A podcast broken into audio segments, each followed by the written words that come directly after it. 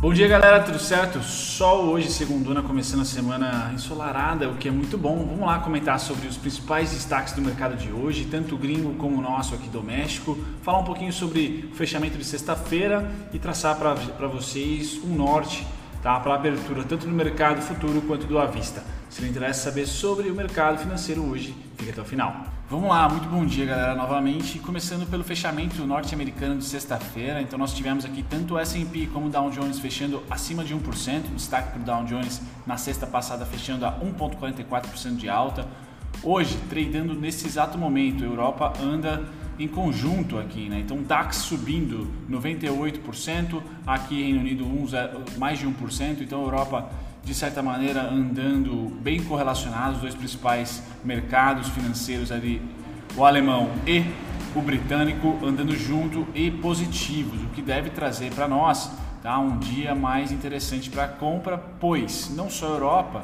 como o Japão fechou numa alta muito forte. Então, o índice japonês Nikkei com 2,22% de alta hoje, tá no overnight, aí muito interessante. Patinho feio ficou para Hong Kong, que não teve uma subida forte, ficou ali neutro com 0,17 de alta.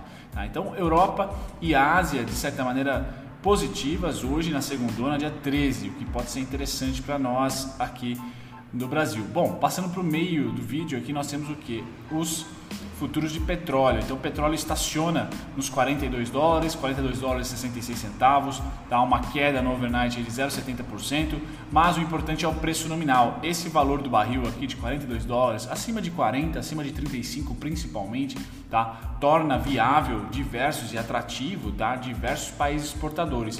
Então, um barril de petróleo a esse patamar de preço é bom para a economia global de maneira, de maneira geral tá? Porque vários polos aí extrativistas e quem ah, exporta petróleo se torna viável, se torna atrativo, tá? E não deficitário, não paga para produzir, por exemplo, como estava sendo ali em março, abril, quando o petróleo teve aquela derrocada violenta.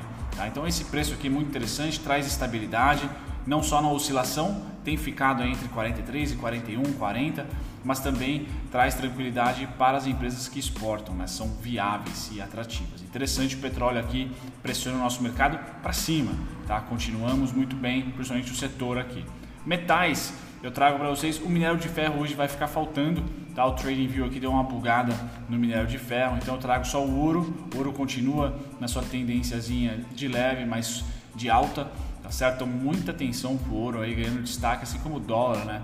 No médio e longo prazo, sendo muito pressionado para compra e um belíssimo investimento, tá? Eu perdi para o dólar, acho que mês passado na carteira, simplesmente porque o dólar se valorizou muito, tá?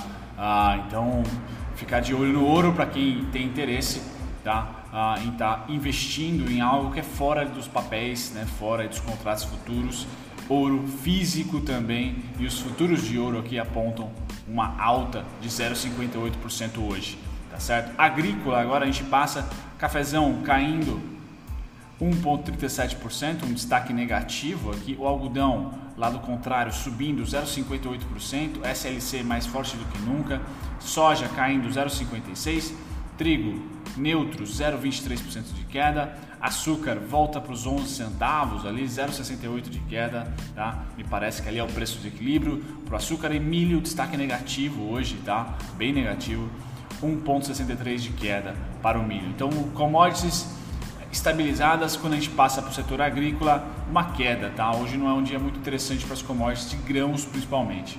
Agora a gente vai para proteína animal, que nós temos aqui futuro de gado engorda, subindo 0,91%, mas sempre lembre do preço nominal, região dos 135 ali, bastante equilíbrio, que é ótimo, tá? Ficar por lá. Mesma coisa serve para os suínos, continua nos 45, então 43 a 47, tá? Continua naquela faixa de preço.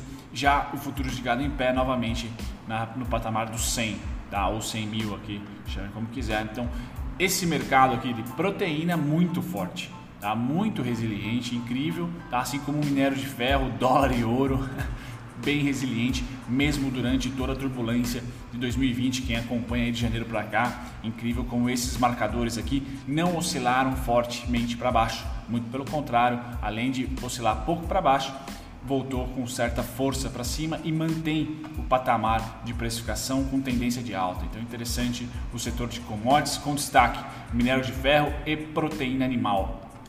Tá? Pois bem, agora a gente volta aqui e vamos comentar um pouquinho sobre os mercados futuros, índices futuros para hoje. Tá? Deixa eu dar um zoom aqui para o seu celular. Ah, agora sim.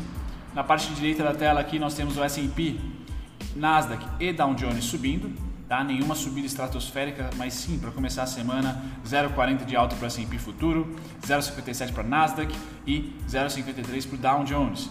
Japão, japoneses aqui subindo também no futuro 0,49, bem coordenado aqui, né? Ásia, América e aí quem sai o outlier aqui é a Alemanha com 0,93% de alta no mercado futuro também, não só no à vista, mas também no mercado futuro. Então a Europa hoje deve puxar mercado para cima, tá? Junto com o fechamento japonês do à vista, deve ser um dia altista, deve puxar também ah, o Tio Sam para cima. Então muita atenção hoje quem opera aí bolsa também às 10h30 abertura do down, a vista é importante, mas por enquanto tudo verdinho na tela, o que deve manter a gente ali no índice próximo dos 100 mil, tá? Ou quiçá já utilizando os 100 mil como um possível suporte de abertura para você que opera às 9 horas aí. Não tem pressão, não me parece ter muita pressão de venda por enquanto, tá? Hoje não tem nenhum noticiário, tá? Ah, portanto, eu acredito que o preço, a precificação hoje seja lateral para cima. Você que opera aí mercado futuro. Bom, juros agora continuam em alta, continuam em alta não, né? Continuam com pressão compradora, então gringos comprando juros com fluxo, tá certo? Com tendência de alta. Então vocês podem perceber que os pauzinhos aqui não diminuem, tá? O saldo é comprador dia a dia. Juros futuros sendo comprado, certo? Esse contrato vence no final do mês. E aqui a gente vê que os gringos, principalmente, foi o movimento mais interessante. Em julho, pum! Contrato de julho, eles passam a linha do zero aqui e, e começam a ser compradores junto com os institucionais brasileiros. Então, só banco sendo a contraparte aqui, temos tendência de compra nos juros ainda mantida. Tá? Dólar, esse está complicado, entrou ah, em um momento onde não há saldo, não há fluxo de grana consistente, como houve durante o ano inteiro. Esse é o primeiro mês que a gente vê essa oscilação tão grande aqui de volume financeiro e saldo, tá? chegando a saldo negativo aqui por mais de duas vezes durante o mês. Então sim, né, mês passado, perdão, e esse mês aqui. Temos aqui histórico desde dia 1 de junho. Tá? Então vocês percebam como está oscilante o dólar, o que traz no price action uma lateralização. Né? A gente vai ver que o preço não sai do lugar por um bom tempo. Então aqui o dólar é uma incógnita para mim ainda, tá certo? O que dá para se se falar e desde semana retrasada eu acho é que resistência e suporte são os trades. Aí. Os scalpers de fluxo devem estar fazendo grana com, essa, com esse tipo de trading, tá? mas não há mais tendência nem de alta e nem ainda de baixa se, se mostrou ser verdadeira, tá? porque em nenhum momento suportou aqui pelo menos uma semana com saldo vendedor. Tá? São pequenos dias, são poucos dias e com pouco saldo vendedor, nenhuma barrona, tá? como a gente está vendo, por exemplo, nos juros tá? barras consistentes aqui de grana sendo colocada no saldo positivo. Tá? Então, dólar, agora trazendo para vocês um pouco mais atualizado da sexta-feira, tá? o gringo ele comprou, mas comprou muito pouco. Ele vem aqui, vocês podem perceber nesse quadradinho que é o gringo, tá? ele aumentou sua compra no começo da semana passada e fechou a semana pondo boa parte no bolso. Tá? Então são compras intrasemanais e põe no bolso.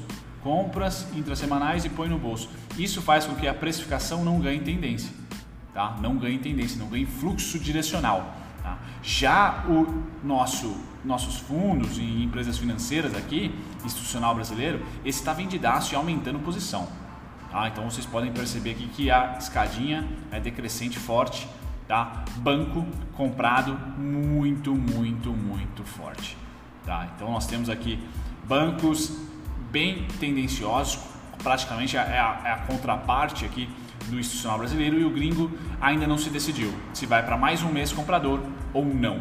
Tá? Então a decisão do dólar aqui vai, vai partir sempre, né? quase sempre, né? para não falar sempre, do gringo. A hora que o gringo tomar a decisão que ou vai para baixo, vende e vem junto com os institucionais, ou dar a mão para os bancos aqui, vai movimentar o dólar para cima ou para baixo. Tá? Por enquanto, lateral.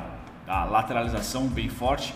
Eles que estão aqui com um saldo muito próximo de zero no acumulado do ano. Desde 9 de janeiro eu tenho aqui a posição. Bacana, aqui eu passo para vocês o índice futuro. Então, dólar e índice perdendo saldo, perdendo, perdão, perdendo fluxo, tá? E os juros roubando esse fluxo. Então a gente percebe aqui que o índice vai perdendo, certo? Grana, vão colocando no bolso, nada de tendência de compra forte no índice. Tá? Então, por enquanto a gente vai ficar olhando o dólar, que está mais fácil, e o índice dia a dia. Se o índice vence em agosto só, tá? Então esse cara aqui, em tese, tem uma gordura maior do que o dólar para decidir para que lado vai. O dólar fecha o contrato agora no último dia do mês. Tá? Então os gringos, os, qualquer player que está no dólar tem que tentar de defender sua posição em 15 dias, vamos supor assim, 10 dias úteis que seja. Já no índice futuro tem mais dias disponíveis. Então esse cara aqui, em tese, tem, vamos dizer assim, uma, um crédito para ficar lateral. Não tem problema aqui, não é tão alarmante a gente ficar esperando algum tipo de tendência, porque não há defesa ainda, porque o vencimento do contrato vai demorar um pouquinho. Já no dólar, muito provavelmente essa semana, no máximo no começo da semana que vem, vai ter alguma pancada para cima ou para baixo, porque vai tentar de defender sua posição pré-rolagem de contrato, pré-vencimento, certo? Bom, aqui no índice futuro a gente traz na canhota os bancos não participam, então eles são nulos, certo? O brasileiro ele está cada vez, ah, cada vez não, o brasileiro começa a vender menos, o índice futuro, então a, a, a naba aqui está grande, então eles começam a vender menos, venderam muito mais no começo da semana passada. Sexta-feira já tentaram, já venderam bem menos, tá? Estão aceitando aqui a, que não está dando certo. Já os gringos diminuem a compra. Então, se um lado, um é contraparte do outro 100% aqui, porque banco não participa, tá certo? Banco não participa. Aqui eu acho que o sinal desse cara vai vir mais próximo de agosto, mais para o final do mês, tá certo? Mais para o final do mês, enquanto o dólar pode nos dar um sinal mais cedo. Tá? Então eu monitoro com mais atenção o dólar do que o índice futuro pelo vencimento do contrato. Tá? Legal, aqui é o índice à vista, esse venda, venda, venda. O último dia que eu tenho atualizado aqui é o dia 8, então um pouco de delay. Tá? Preço sobe e fluxo gringo de venda. Tá? Enquanto sustentam as compras, tá? os novos entrantes da bolsa e até o próprio o institucional brasileiro, o gringo simplesmente está vendendo ou está vendido, continua vendido. Não põe no bolso. Para ele, essa região dos 100, 100 mil, né, que a gente chega no Ibov, que praticamente o índice uh, Ibovespa como um todo, tá? Uh, não gera medo do gringo. Não rola o stop do gringo, não rolou a inversão de mão do gringo, muito pelo contrário. A gente percebe que a linha verde, que é o, que é o saldo, continua extremamente vendedor. Tá? Extremamente vendedor e continua, e contando, né? Bom, hoje eu trago para vocês a Lupa Tech aqui, para entretê-los, tá certo? Então a Lupa, uh, ano passado eu estive envolvida com ela, grande subida de 1,97 tá? Aqui alvo do ano passado se transforma agora em resistência desse ano, tá? Natural. E essa subida já se completou. Se a gente pegar toda esse, todo esse fluxo de alta aqui, da base até o topo e plotarmos aqui 2,88, chegou ali, já faz uma certa, um certo estresse. Porém, eu tenho um ponto de suporte exatamente em 2,48. Era resistência, tá? Porém, resistência de baixo para cima, rompeu, suporte, suporte, suporte e aí veio a crise aqui em março. Não aguentou mais. Por enquanto, continua sendo suporte porque está tocando de cima para baixo. Então, para quem está mega otimista com a lupa, é aqui, ó, passar todo esse fluxo de R$ 1,97 para cima. Estamos falando aí de não de 4,97, mas de 4,45, tá certo? E na parte vendedora cai R$ 1,10. Se você quiser plotar e ter esse tipo de noção, a lupa se transforma em umas ações mais voláteis. Né? Bom, o 1,91 seria um pullback, vamos dizer assim, uh, saudável, que já aconteceu em um momento anterior. 1,62 fora esse pullback é o único ponto de suporte que eu tenho. Tá? Então, ponto lateral, lateral e bipolar 2,48, de cima para baixo suporte, de baixo para cima resistência. Depois suporte aqui em 1,62. O único risco que tem é o fundo da crise, 91 centavos. E o próximo alvo, tá? por resistência, para quem gosta de price action puro, tá na casa aqui dos quatro reais, tá certo, dos 4 reais. E eu tenho esse fluxo de 1,97 que eu vou caçando aqui conforme novas mínimas forem sendo feitas. Bacana, passamos da lupa, a gente vem aqui para Ering. Tá? Ering finalmente conseguiu vencer os 14,80, tudo de bom, tudo melhor. Agora é só assistir com pipoca. Tá? Eu só tenho, no caso da Ering, um, um alvo aqui em 21 reais. Tá? Então seria maravilhoso que ela fosse para lá. E todo toque agora para mim a partir dessa semana, tá? de cima para baixo, dos 14,80, será suporte para mim. Olha só a, a dificuldade que o papel teve para vencer tá? essa região. Suporte aqui, abriu com gap, depois já abriu com gap para baixo. Resistência, resistência, resistência, mais, mais. Aqui tentou, lateralizou. Então agora é o primeiro momento que a Ering vai ter, vamos dizer assim, para tocar de cima para baixo esses 14,80. Tá? E aí, com essa retomada, eu acredito que a gente vem para mais uma pernada. Tá? Para baixo, eu só tenho ali 11,37, duas vezes tocados e 9,96, inclusive com um alarme ali, caso venha para uma segunda patada de baixa. Tá? A Ering é uma empresa que eu particularmente gosto bastante. A região de maior negociação tá lá em cima, em 27. Tá certo? 27, 21 aqui é uma resistência minha. Tá? Mestre de dividendos aqui em cima também. Porém, o que mais atrai o preço, aonde tem um preço médio de galera aqui, com certeza é os 27 tá? Pela, pelo tempo de negociação que nós passamos aqui e pelo, pela bipolaridade, né? Foi suporte, foi suporte, foi suporte, certo? Foi resistência, resistência, resistência, resistência, rompeu, que era resistência, virou suporte, suporte e aí veio a crise. Então essa região aqui dos 27, depois lá em cima nos 33, é realmente um, um atrativo, um imã para o preço, principalmente 27, principalmente 27. Bacana, galera? Então aqui trazendo as principais oscilações de sexta. Conga batendo meu alvo, maravilha, acho que tá todo mundo feliz. Ah, um follow-on sendo cogitado aí e a precificação colocada lá em 11 reais, segundo um tweet bomba que eu vi ah, recentemente lá na, na FinTwitch, não lembro quem o tweetou, acho que foi o Breda, tá? Mas isso, isso não é fato relevante, tá? Isso é fofoca da, da Faria Lima tá? Não sei se vai se tornar realidade, mais uma empresa se capitalizando, sei lá, pode ser que seja real, tá? Cielão da massa continua acima do IPO, tentando ali sobreviver, a mesma coisa para a IRB, tá? Continua acima do IPO, continua naquela precificação nossa, lancei vídeo ontem, tá? Elbor, uma quedinha, mas principalmente aqui eu vou trazer na parte de alta, tá? CVC, Conga ah, e Show 3. Show 3 eu anotei, eu vou colocar, vou fazer um vídeo.